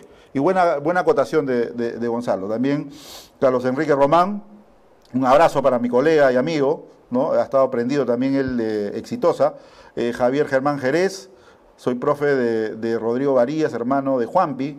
Gracias a TAN, eh, me entretengo viendo sus partidos y mucho más. Gracias, no, gracias a ti por seguirnos. Eh, Cristian Carrión, también gracias a ti, Cristian. ¿no? Carlos Carrillo nos pone, Jorge, por favor, se va a jugar la Copa 10 en septiembre, Perú contra Bosnia y Herzegovina. Ok, gracias. Bueno, acá vamos a, responder esta, esta pregunta que acaba de llegar y vamos a pasar a los otros temas que también tenemos porque va avanzando la hora. ¿Correcto? Sí, todavía está la serie habilitada, ITF no la ha suspendido, la fecha se mantiene. Lo más probable es que la fecha se cambie. ¿Correcto? Pero esto tiene que venir del máximo ente rector, que es la ITF, y que obviamente maneja los temas de Copa Davis. Lo propio podría ocurrir con Madrid. Las finales que se tienen que jugar en noviembre, de repente lo corren un mes más, la Copa Davis podría pasar para octubre o para noviembre, no lo sabemos, pero todavía la ITF no ha dado el pitazo de que se cancela la Copa Davis. Está activa tal cual, manteniendo la fecha que es la quincena de septiembre. Así que hay que esperar todavía eh, eh, lo que diga el máximo ente rector. Vamos a pasar ahora a lo que nosotros habíamos publicado y luego hemos ocultado la información. Y le hemos ocultado porque todavía no se han dado las resoluciones respectivas. Mientras que no se tenga la resolución respectiva habilitando al tenis, obviamente no podemos afirmar una, una comunicación. Esto lo hizo el colega Oscar Utecho, que nos pasó la voz obviamente, se publicó por RPP, se replicaron otros medios, incluso salió hasta en canales de televisión, pero lo cierto es que hasta el día de hoy, a estas horas, el IPD todavía no ha emitido ninguna resolución viabilizando las disciplinas deportivas. Lo que sí se dice, lo que sí se habla, y por canales internos nos hemos enterado de esto, es que eh, el tenis está habilitado, que el protocolo ha sido aprobado. Pero mientras que no se emita la resolución no podemos afirmar tampoco esto. ¿Correcto? Hay viabilidad para el tenis, para el badminton, para el golf, inclusive el fútbol, como las cuatro primeras disciplinas que estarían consiguiendo este beneficio. ¿Qué pasa a raíz de la obtención de la resolución? Nada. Es el pitazo inicial a una serie de detalles que se tienen que cumplir. Mucha gente, y he visto yo con mucho pesar y con mucha pena, ¿no? de que gente que, ve una información y dice, ya, mañana cojo mi raquete y estoy jugando en el centro promotor, o mañana ya estamos habilitados para jugar. No es así. Y vamos por partes, porque en esta parte de resolución, si mañana el IPD emite la resolución dándole el beneficio de viabilidad en la primera fase al tenis, al que es la rama federada, estarían habilitando una lista que la federación ha adjuntado también conjuntamente con el protocolo y se habilitaría en esa misma resolución. A partir de allí, una vez que los directivos de la, de la, federación reciban o el gerente general reciba la resolución, está habilitado para ejecutar el protocolo. Y esto obviamente va a demorar por lo menos de 15 a 20 días más. No es que inmediatamente regresan los chicos a entrenar. ¿Por qué? Porque todos los puntos que se han establecido en el protocolo se tienen que ejecutar en el predio que ha sido autorizado, que en este caso va a ser el campo de Marte. Y tienen que cumplir con todos los estamentos de salubridad que están expuestos en el protocolo. Y una serie de detalles que tienen que estar como las mascarillas, eh, la desinfección, los guantes, las pelotas, las bancas, tramitar los, los, los, permisos necesarios para que se puedan movilizar los deportistas que han sido autorizados, lo propio para los entrenadores, sacar los permisos para, para los vehículos o ver cómo se van a trasladar, eh, eh, aplicar los horarios, una serie de detalles que va a conllevar. Y lo más importante, felizmente la federación tiene cuatro canchas de LICOL, pero obviamente deben estar en muy mal estado las canchas de arcilla que se tienen que regenerar, para eso tienen a los profesionales de 15 Sport, les doy un dato, ¿no? que se tienen que regenerar para quedar en óptimas condiciones para el entrenamiento. Y por eso que acá, acá trato de llamar a la reflexión a la gente que está ansiosa, porque entiendo que todos estamos ansiosos y me incluyo, pero hay que tener la calma necesaria. Y al tener calma tenemos que esperar pacientemente lo que va a venir. Es la primera fase deportiva que incluye al deporte de alta competencia, como se había dicho, mayores de edad. No sé, hay una lista que ya la vamos a conocer cuando la federación la publique, porque ni yo estoy enterado quiénes son los que la federación ha mandado en la nómina, tanto jugadores como los, los entrenadores, y hay que cumplir toda esta serie de detalles que va a conllevar por lo menos a un par de semanas, y mucho podría ser de repente tres semanas más. ¿Por qué? Porque tiene que, una vez que estén todos los puntos, que están en el protocolo, tiene que llegar una verificación tanto del Instituto Peruano del Deporte como también del MINSA y darle el ok. Tienen que hacerse la prueba, la prueba rápida o la prueba serológica, que es la sanguínea, cada siete días. Y los jugadores no van a poder entrar al predio hasta que se den los resultados de la primera prueba. Y ver si es que efectivamente están habilitados y que están capacitados para poder volver a los entrenamientos. Si por A o B alguno sale positivo, Dios no lo quiera, van a tener que hacer su cuarentena. Entonces no es tan fácil el retorno. Y esto lo llevo al ejercicio de lo que va a ocurrir en la fase 2. Hoy la federación ha publicado, eh, y acá lo tenemos también para compartirlo con ustedes, ¿no? ya llevándolo a otro campo, ha publicado el pedido para las academias, a ver, el empadronamiento de academias de tenis. Hacen la invitación a las academias a empadronarse como parte del proceso para presentar sus protocolos de bioseguridad ¿no? que establece para el IPD. La fecha límite de registro es el jueves 11 de junio. Hay un link que lo pueden encontrar eh, en las redes de la federación y también en Tenis al Máximo que se ha puesto allí. Ustedes linkean y llenan todos los requisitos necesarios que está solicitando la federación. El viernes 12 de junio se llevará a cabo una reunión virtual con todos aquellos empadronados para detallar las siguientes fases del proceso. No aplica para academias dentro de los clubes de base. Vale decir, la academia que está dentro del jockey, la academia que está dentro del regatas, la Academia de Lima Golf, etcétera, etcétera, etcétera, no es aplicable para que puedan llenar esto. Esto es para las academias que no están federadas. Y es una muy buena oportunidad de que la academia tenga esta comunicación con la federación y que pueda pasar, digamos, a, ser formal, estar eh, federada y que, bueno, puedan ver ustedes qué, beneficios tienen al obtener eh, el registro de ser federados. Y pasan a ser una, una, academia que está formal, registrada, federada, etcétera, ¿no? Entonces, esto es muy importante lo que establece la federación, porque así lo ha establecido el IPD. El IPD, el día que hemos estado acá con Gustavo San Martín, claramente dijo de que cada academia tiene que presentar su protocolo de bioseguridad para volver a funcionar. Y es por eso que nos llama la atención la forma irregular como algunas academias como la que hemos dado a conocer el día de hoy, ¿no? Están trabajando de esa manera. ¿Y por qué los padres exponen de esa forma a los hijos? Vienen de ustedes toda esta parte que compete al deporte federado y las, bases, las, las fases que se tienen que cumplir. Y lo propio tiene que ocurrir también con los clubes sociales y también que desarrollan actividad deportiva dentro de sus predios tiene que cumplir con todo este proceso. No es que de la noche a la mañana abres la puerta, entran todo el mundo y están jugando al tenis. No es así. Consideren lo que hemos dicho al inicio del programa, que hay mucha cantidad de gente que se va contagiando día a día. Las cifras están subiendo, no están bajando. Es cierto que hay mucha gente que se va recuperando en el camino, pero ¿qué pasa más adelante? Hay que tener mucho cuidado con ello. Dentro de, de todos estos puntos, también queremos destacar algo que la federación nos ha hecho llegar, porque somos un puente informativo. Ustedes también mándenos sus informaciones de los clubes, etcétera. Acá con gusto nosotros las vamos a dar a conocer. Dice que parte de los, de los acuerdos de la reunión de los delegados de la semana pasada ha sido el, el, primer punto, son cuatro puntos. El apoyo unánime a la Federación Deportiva Peruana de Tenis en su propuesta de etapas. Segundo, el empadronamiento de academias particulares, que es lo que habíamos expuesto. Tercero, postulación de clubes a sedes en las siguientes etapas de entrenamiento o la lista de competitivos en función del cumplimiento de requisitos solicitados. Ese es un buen punto también. Y el cuarto, obviamente los clubes de tenis no afiliados deben iniciar su afiliación si solicitan autorización de reinicio cuando se llegue a la etapa de clubes. Otro punto importante también. O sea, la federación está abriendo también la viabilidad para todos aquellos que no son federados, clubes, me refiero a los clubes, y que quieran obviamente pertenecer al estamento federado porque tienen que cumplir las fases de retorno. Quieran o no quieran, se tienen que acercar a la federación porque la federación es el filtro, es donde tienen que llegar los protocolos, esté federado o no esté federado, para eso se están registrando, para cumplir con los protocolos que establece la ley.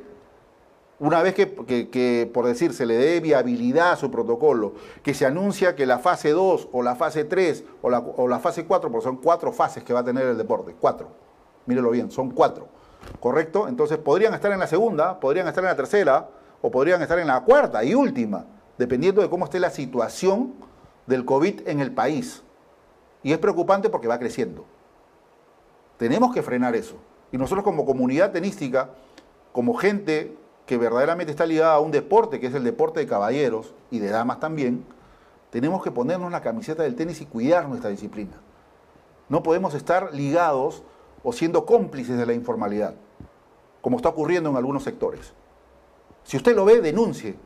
Mándenos las pruebas, mándenos las fotos, nosotros vamos a, hacer un trabajo hormiga y vamos a dar a conocer quién es el infractor. La futura asociación de entrenadores tiene que contribuir también a ese respaldo, a, ese, a ese respaldo que, tiene que llegar, ¿no? Y proteger la disciplina, porque entiendan ustedes que nos van a postergar si es que se detectan irregularidades, ¿correcto? Y ahora, esta es la parte formal que quería comentar con ustedes, vamos a ver si hay algunos comentarios más. ¿no? Eh, si es que esta explicación ha, quedado, clara, ¿no?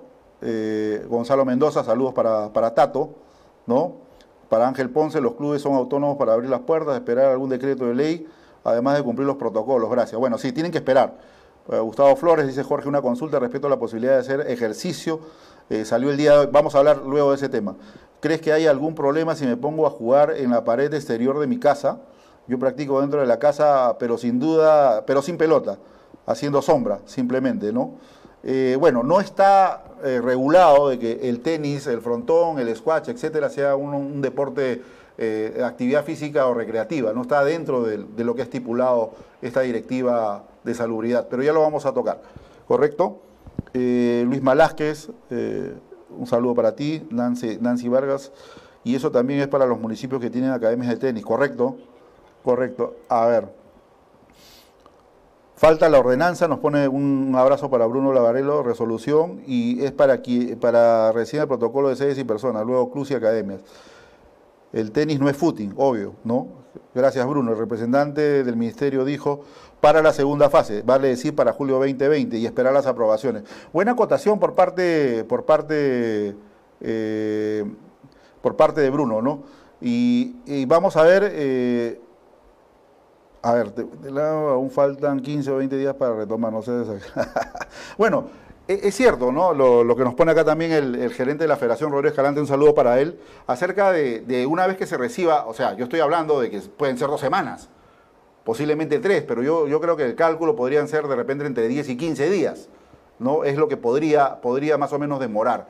Porque ya tiene la Federación obviamente articulado todo para tratar de para tratar de, cumplir con los, con los requisitos que establece la ley lo más, lo más pronto posible. Siempre con la calma necesaria, teniendo los cuidados necesarios y todo lo que eh, pueda conllevar, obviamente, tener esta, esta, esta fase desescalada en, en, la primera parte. Se hablaban de que 10 disciplinas más, todavía lo cierto es que no ha salido ninguna resolución de ninguna disciplina deportiva. Posiblemente sea mañana, posiblemente sea pasado, y a partir de allí, para todos los deportes en general, porque también hay federaciones que están involucradas con nosotros, eh, obviamente tienen que tener la calma necesaria y solamente, solamente estas resoluciones que están saliendo es para el fútbol profesional y para el deporte de alta competencia, ¿correcto? Para deportistas mayores de edad. Téngalo eso bien en claro, no están habilitando el deporte en general como todo el mundo lo dice. El tenis va a tener sus fases, son hasta cuatro fases y tienen que esperar las fases, cómo vienen continuando. Obviamente se van a comunicar, así como ha ocurrido este ejercicio de que la fecha, la fecha se, adelantó porque no estaba considerado el deporte en estas cuatro fases de desescalada económica, no estaba, y le dieron el pitazo para volver en la segunda fase, posiblemente también se pueda, no antes del 30 de junio, adelantar el regreso de repente de academias o de clubes. No lo sabemos. Eso lo va a determinar obviamente eh, la federación y también el Instituto Penano del Deporte. Así que, por lo pronto, academias ya están, ya están avisadas, hay que empadronarse, hay que seguir los lineamientos que establece la ley, los clubes tienen que venir por el mismo camino, no, creen, no creen alarma en la comunidad tenística, hay que seguir avanzando, hay que seguir con las leyes y vamos a pasar ahora a hablar acerca de lo que comentamos el día de ayer. A ver, esto que ha, sacado chispas por uno y por otro lado. No, el día de ayer se emitió la resolución ministerial, la 350-2020-MINSA, que establece e y aprueba a su vez la directiva sanitaria número 104-MINSA slash 2020 slash DIFIESET, ¿no? que dice lo siguiente, eh, que esta directiva busca contribuir al fortalecimiento de la salud mental. Este es un rótulo que se ha venido usando desde un inicio y que incluso lo habló aquí también el presidente del IPD. Y ahora vamos a, vamos a dar un, punto de vista, creo yo, a mi entender, de repente me equivoque, pero es mi, es mi sentir acerca de esta norma. ¿no? Es una directiva que busca contribuir al fortalecimiento de la salud mental y de la salud física de la población mediante la práctica de la actividad física y recreativa. Desde este miércoles, vale decir hoy, de las 5 de la mañana hasta las 6 de la tarde y de lunes a sábado, se podrán realizar las siguientes actividades como, escuche bien, caminata, marcha, trote, pilates, entrenamientos funcionales, tai chi y yoga. ¿Correcto? Eso es lo que está habilitado. La actividad física no podrá durar más de 60 minutos y las personas no podrán alejarse más de 3 kilómetros de su domicilio, completando la primera fase. Además se pudo conocer que todo será de manera estrictamente individual. Escuche bien la palabra, le pongo comillas, estrictamente individual. ¿Correcto? La palabra estricta ya lleva mucho. Y que por lo menos tendrán que tener una distancia de 5 metros entre un deportista y otro, así como el uso de mascarilla obligatoria para la práctica del mismo. En la segunda etapa se va a permitir danzas, bailes, algunas artes marciales y hasta el acceso a los gimnasios. Sin embargo, por ahora no está permitido el uso de gimnasios y la medida no rige para distritos y regiones con alerta de epidemia masiva.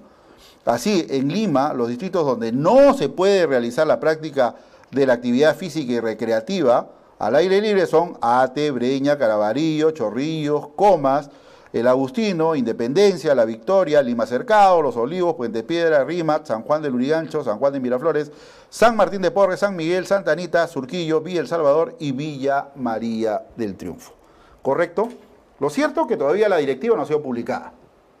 El día de ayer salió un funcionario del MINSA, Alexander Saco, en el programa de Jaime Chincha, y nos pudo dar todos estos detalles que nosotros hemos publicado, obviamente, y que hemos podido compartir con todos ustedes. Pero acá hay puntos muy importantes. Hace un instante les hablaba de la rigidez ¿no? que tienen los deportes federados. ¿Y por qué a los deportes de salud, de salud eh, mental le abren la puerta, le quitan el cerrojo? Salgan ustedes hacer su actividad física. ¿Quién regula quién? Y para empezar, los deportes que he expuesto, ¿no? las actividades como la caminata, ¿no? La caminata, vamos a, de nuevo vamos a poner los lentes porque no vemos, a ver, la caminata, marcha y trote, están regulados por el atletismo peruano, tienen una federación, ¿correcto? ¿No? Y también está, obviamente, eh, digamos, supervisado por Perú Runners, y quizás cuando hay una actividad de fondo y semifondo, ¿no? También por la Asociación de Fondistas Peruanos. Y mi pregunta va, ¿se consultaron a estas instituciones teniendo una federación que rige la disciplina? Seguimos. el pilates y el yoga van regulados a la, gimnasia aeróbica con las actividades funcionales. Hay una, hay una federación de gimnasia, se le consultaron a los especialistas de la federación. El tai chi pertenece al kung fu wushu es un arte marcial china que viene de la escuela interna, ¿no? de una fusión entre Shaolin y Bután. Nosotros sí conocemos la disciplina. Muchos creen que el tai chi todo el mundo lo puede practicar, cuando es un derivado del Kung Fu Wushu que tiene federación. Entonces mi pregunta va, si tanto se exige al deporte federado, ¿por qué el MINSA se tomó las atribuciones pasando por encima del Instituto Peruano del Deporte, que de repente no lo sentaron a Gustavo de sus profesionales, ¿no? Y ahí debería estar el señor Renato Ricci como director de recreación y de deporte del IPD, porque es su función en esta parte, en esta parte de salud mental, que es de actividad física y recreativa, debería estar el señor Renato eh, Ricci, ¿no? Viendo este tema. ¿Por qué no se convocó y por qué se, se trató de llevar hacia otro horizonte, sacando al señor eh, Alexander Saco ayer hablando con director del MINSA, hablando a grosso modo, sin la rigurosidad del caso.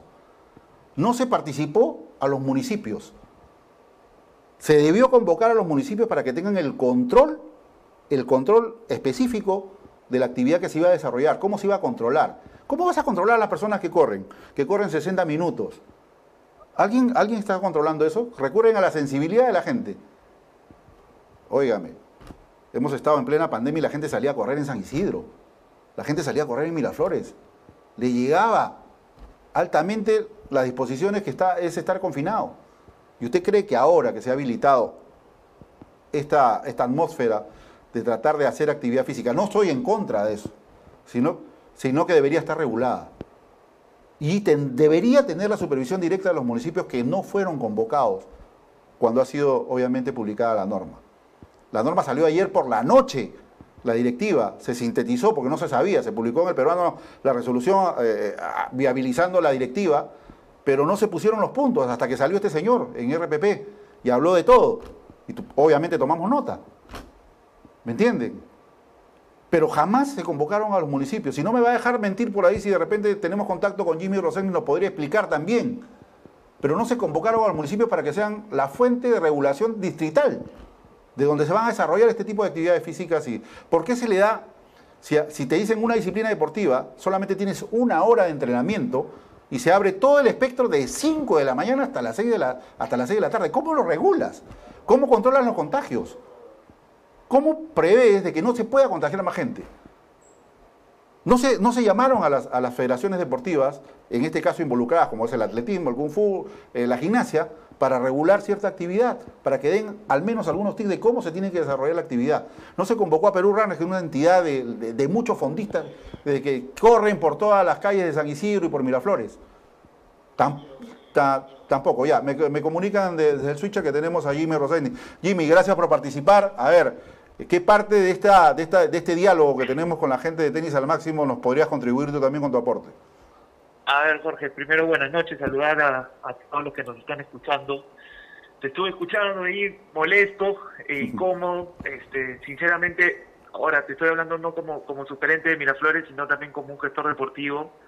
Sí hay una incomodidad, eh, pero quiero, quiero ver el, el, el, el, el vacío medio lleno, Jorge. Correcto. Eh, en nuestro país la palabra deporte siempre estuvo o borrada o poco pronunciada y hoy creo que es la palabra de moda en los últimos dos días. Todo el mundo quiere salir a la calle a hacer deporte y eso lo quiero saludar. ¿no? Este, y justamente porque no estamos acostumbrados a hablar de deporte, lamentablemente en el MINSA no, no han tenido la, la, la experiencia de, de poder cruzar los, los protocolos con, con, el IPD, que creo que ha debido ser el ente que, que saque esto, eh, esta directiva que aún no saca el reglamento. ¿no? Exacto, o sea, la, gente, la, gente, ha salido a correr, la gente ha salido a caminar, la gente ha ido a, a, a montar bicicleta y nadie le ha dicho que pueden hacer eso. Acá salió este Alexandre Soco ayer en RPP uh -huh. y, y, adelantó algo de lo que dice el, el, el, el reglamento. Exacto.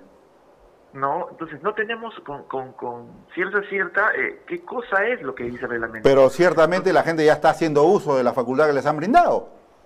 Por supuesto, porque ha habido ahí una delicadeza de la de la prensa en, en, en no averiguar un poco más uh -huh. y no decir, oye, si no ha salido en el peruano esto no es oficial. Claro. ¿No? Entonces... Pero, pero, eh, pero Jimmy, yo, re, yo responsabilizo directamente al funcionario del MINSA que dijo que a partir de mañana, eh, vale decir por hoy, ya se podía hacer uso de las facultades a partir de las 5 de la mañana. Él mismo dio el pitazo, él mismo dijo sí. que se podía. No, no, no dijo en ningún momento, ¿sabes qué? A partir del 4 o a partir del 5, cuando el reglamento esté establecido y publicado. No lo dijo por nunca. Por supuesto, por uh -huh. supuesto. Y de hecho, de hecho este, Gustavo San Martín, en, en, la entrevista que tuvo contigo, uh -huh.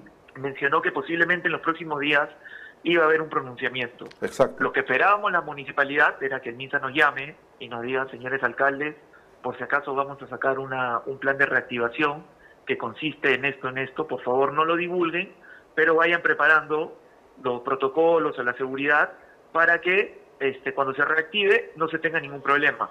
Pero sí, efectivamente esto salió ayer a las 8 de la noche y, y, y siete horas después o ocho horas después la gente ya estaba en la calle corriendo, ¿no? Correcto.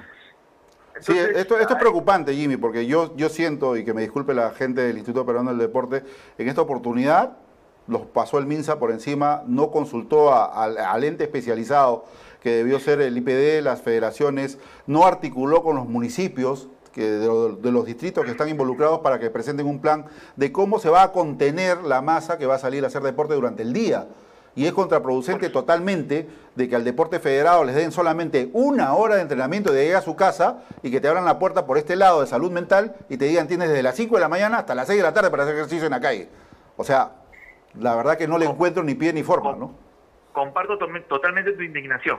Claro. Y creo que lo has visto en mi, en mi Facebook, que, que puse ahí sí. una una, una, pequeña metáfora de cómo va a ser la novela. Exacto. Este, pero sí, bueno, desde el lado de Miraflores sí quiero, quiero anunciar, vamos a respetar lo que dice el gobierno, uh -huh. vamos a leer la, la, el reglamento y una vez que tengamos el reglamento estudiado, sí nos vamos a pronunciar para, para ver de qué se trata y, y ver si es que qué deporte lo podemos normar porque hay facultades que nosotros tenemos que tener como distrito este, seguro y responsable, ¿no? Uh -huh pero nada, hay que ver, hay que, hay que aprovechar este momento en que el deporte, entre comillas, está de moda y, y tratar de ayudar a los inexpertos este, a ser un poco más expertos. Nosotros como gestores deportivos tenemos que, que colaborar para, para crear una comunidad un poco más este más amigable y que en un futuro haya una comunicación. Pero, pero de la palabra responsable, Jimmy, discúlpame que te interrumpa, de la palabra responsable, de la palabra amigable tiene que salir la palabra responsable también. Totalmente de acuerdo. Claro, tiene que ir ligado lo amigable con la responsabilidad que tiene cada deportista de asumir su rol y obviamente tener a conciencia lo que establece la ley.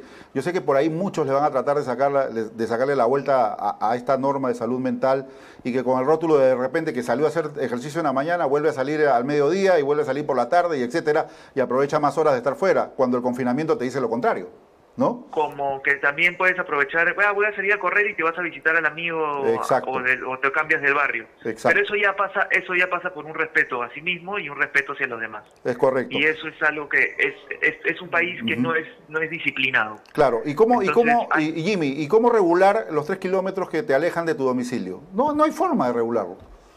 No, no, no. No hay forma. Definitivamente no. Claro, no hay forma. Salvo que tengas un grillete de preso y que suene la alarma. Exacto, no hay forma. O sea, esa, esa norma es para el papel y obviamente en el papel queda, queda lindo, ¿no? Pero no hay forma de regular. Como le decía yo, a, le decía a ciertas amistades, no te van a poner un policía al costado para que te controlen, o no te van a poner un miembro de las Fuerzas Armadas, o un serenazgo para que te atas tuyo para que cumplas el, lo que establece la ley. Pero no hay forma. No hay manera. Sí. ¿no? Pasa, por un tema de nosotros, Jorge. Pasa por un tema de nosotros, ¿no? del ser, del ser, de ser responsable de de respetar las normas, ¿no? Ya es momento que empecemos a, tratar de cambiar un poquito, ¿no? Sí, correcto, ¿no? Y, sobre todo de aquí a cualquier representante del MINSA, ¿no? Eh, decirles también que involucren más al IPD, que es el ente, el ente especialista, especialista en el deporte, y a las federaciones deportivas. ¿No? Yo he estado tratando de llamar a Alexander Soco para, para, para tratar de que me dé algunos alcances. ¿Ya? Porque Miraflores, sí, pues es el centro del running, es el centro del CER. No sabemos si es que el CER se va a activar, no sabemos si es que el tenis se va a activar. Entonces, quiero tener un poco más de alcance por como municipalidad poder tener nuestros protocolos. Correcto. Porque si es que esto sale mañana, yo no puedo aperturar mi centro promotor este, a, los, a los cinco minutos. No. O permitir que, el, que toda la gente se vaya a la playa. Entonces, tengo que cerrarlo por un momento, estudiarlo y presentar un comunicado para que la gente sepa qué hacer. Claro, a, raíz de lo que mencionas, eh, Jimmy, tú tuviste un una afirmación eh, que lo hiciste obviamente a través de tu Facebook sobre el surf. Y lo propio ocurrió con el tenis, porque la gente ya estaba haciendo el ejercicio a raíz de lo que se ha dicho, y involucraron al canotaje, involucraron al frontón, involucraron al tenis. Bajo esa, nos llegó una comunicación, bajo esa ecuación quiere decir que el tenis está habilitado para jugarse a partir de mañana. Y yo le digo, un momentito, el tenis no está habilitado, no está dentro de la disciplina, pero tampoco se va a poder jugar al tenis. Y lo propio pasa con el surf también, ¿no? Muchos amateurs creen que ya pueden entrar al mar. Nuevamente, mientras que no salga nada en el peruano, todos son este, especulaciones. Así es. ¿No? Es, es así. Y la gente ha especulado, ha salido a correr. Bueno, ya salió a correr, ya no lo puedes mandar a tu casa, ya es algo que ya. En fin, ¿no? Pero pero tenemos que esperar lo que salga en el peruano. Espero que mañana el presidente salga a hablar y, y después de eso lo, lo hagan la, la comunicación oficial. Ojalá, ojalá que sea así, Jimmy, esperemos que sí. Bueno, nosotros siempre pendientes de, la actividad que tienen ustedes, sabemos que es un distrito modelo, Miraflores, de que siempre están acuciosos y, vigilantes de todo lo que pueda ocurrir, y ojalá que los, distritos, tanto como San Isidro, Surco, San Borges, etcétera, todos los que están involucrados en esta parte de salud mental, puedan también ser rigurosos y, estar siempre vigilantes de lo que pueda ocurrir en los distritos, ¿no? Porque como dices tú y como lo digo yo y no me canso de repetir, siempre nosotros vamos a ser responsables de lo que pueda ocurrir más adelante con nuestra salud. Y somos nosotros los que tenemos que cuidar de nuestra salud, nadie nos va a cuidar. Entonces nosotros somos los, los, los transmisores de ese mensaje que tiene que llegar también a la masa para que cada uno contribuya con su granito de arena y podamos sacar esto adelante. Porque si no, olvídense, no vamos a dar más pasos de, alivio, al contrario, la flecha va a seguir subiendo y es muy preocupante que día a día, Jimmy, siga subiendo la, cantidad de contagios que, hay en el país. Es muy preocupante, en verdad. Me, quiero despedir con, contándote una anécdota. que, estaba hablando con un amigo y me dice, le digo, oye, vas a salir a correr porque él es runner. Me dice, pucha Jimmy, la verdad que no sé, te cuento que estoy en carro me contagie. Claro. Sí, es verdad. la clínica. Es verdad. Acá me, llega, me llega una pregunta sobre el surf y obviamente Miraflores tiene mucho litoral para ello. De Guido Gastón Cancino. Dice, la pregunta es, ¿Por qué el surf eh, amateur no puede activarse si estás totalmente solo en el mar? Es lo que pone la pregunta. A ver, eh, está claro que el, que el deporte, como, o sea, el surf como deporte, son uno de los deportes que tiene 0.1% de posibilidad de contagio. Eso nadie lo discute. El tema es cómo llegas a la playa, cómo te cuidas, cuántas personas van a entrar al mar, por dónde entras, por dónde sales. Hay un antecedente y, es bueno tener antecedentes para poder hacer un, un, plan, una norma o un protocolo. En España y en Australia abrieron las playas, se decretó que se pueden abrir y se repletó y se volvió un mercado. Entonces, y respondiéndole a, Guido que su, su, pregunta es totalmente válida. este, no es que no se quiera aperturar, las cosas que tenemos que hacerlo progresivamente y con sumamente, sumo cuidado. En el mar no pasa nada, pero no podemos tener una playa, por ejemplo, como Macaja, que tiene 200 metros de, ancho y tiene un point, que es la zona donde revientan las olas, de tal vez 30, 40 metros, y no podemos tener a 100 personas ahí. Claro. ¿No? Entonces tenemos que regularlo. No, no estamos diciendo que no lo vamos a aperturar. Cuando el Estado se pronuncie, vamos como distrito, vamos a sacar una norma y espero que la gente lo cumpla. Como bien dijiste al inicio de tu programa y que Tupi también este, aplaudió y saludó el tema. Si es que alguien malogra el, el, inicio, se malogra todo el deporte. Así es. No es que se malogre esa persona. Entonces es momento de empezar a crear este país, ¿no? Aparte de, ser buenos deportistas y buenas personas, es momento de que cada uno empiece a formar país. Así es, Jimmy. Así que hay que respetar, ¿no? Así es, Jimmy. Ok, bueno, Jimmy, te agradezco esta participación que has tenido con nosotros y bueno, seguiremos vigilantes y expectantes de lo que pueda ocurrir más adelante. gracias. ¿eh? gracias por la oportunidad. gracias, gracias a ti, Jimmy. Ahí teníamos a Jimmy Roseni, subgerente de Recreación y Deporte de la Municipalidad de Miraflores. A ver, nos llegaron dos preguntas más acerca del tenis.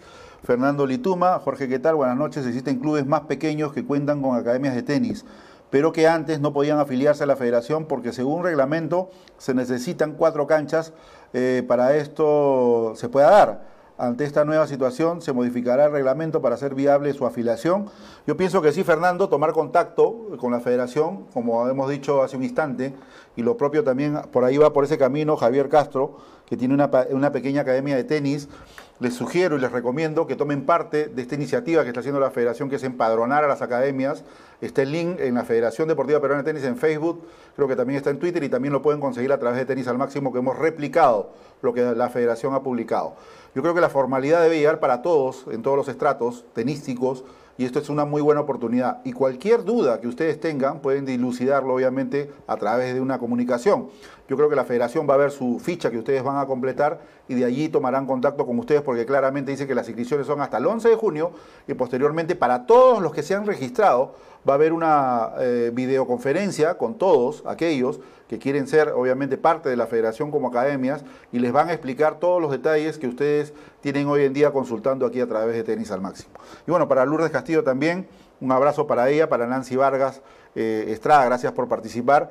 Y para todos ustedes, los que han estado conectados, el día de hoy ha habido mucha gente, creo que el programa ha sido más extenso de lo normal el día de hoy, pero era necesario hablar y charlar sobre todos estos puntos, dar nuestro punto de vista, no, no es que seamos dueños de la verdad, porque no lo somos, pero damos una opinión que creo que es responsable a raíz de toda esta situación que se está dando. Y como medio periodístico, como medio encargado de prensa, porque no solamente hacemos tenis, también estamos involucrados en todo el estrato deportivo muchos años, y por eso conocemos a todo el mundo dentro de los estratos del periodismo en general en el, Perú, ¿no? Eh, hemos siempre alzado la voz.